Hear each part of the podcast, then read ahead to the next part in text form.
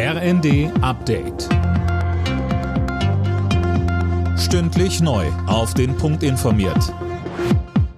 Ich bin Daniel Bornberg. Guten Tag. Justizminister Buschmann hat Eckpunkte für das neue Konzept der Verantwortungsgemeinschaft vorgestellt. Künftig sollen sich Menschen, die nicht verwandt oder verheiratet sind, gegenseitig rechtlich absichern können. Befreundete Alleinerziehende beispielsweise oder Alters-WGs. Eine Eheleid mit Steuererleichterungen oder erbrechtlichen Folgen ist das Ganze aber nicht, so Buschmann. Sie ermöglicht eher so etwas wie eine Wahlverwandtschaft herzustellen, aber nicht sozusagen die Lebenspartnerschaft, die Ehe, wie sie dort geregelt ist. Also das können wir klar auseinanderhalten.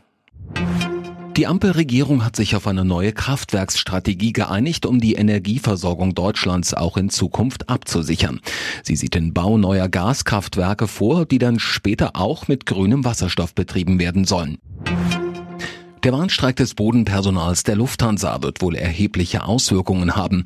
Der Konzern geht davon aus, dass davon übermorgen mehr als 100.000 Passagiere betroffen sein werden. Die Gewerkschaft Verdi hat zu einem ganztägigen Warnstreik aufgerufen. Tim Britztrup. Und zwar an den Standorten Frankfurt, München, Hamburg, Berlin und Düsseldorf. Hintergrund sind die laufenden Tarifverhandlungen für die rund 25.000 Beschäftigten, die sich beispielsweise um die Wartung der Maschinen oder die Passagierabfertigung kümmern. Erst am vergangenen Donnerstag hatte das Sicherheitspersonal an mehreren Flughäfen gestreikt. Dadurch waren über 1000 Flüge ausgefallen. Taylor Swift hat zum vierten Mal den Grammy für das Album des Jahres gewonnen.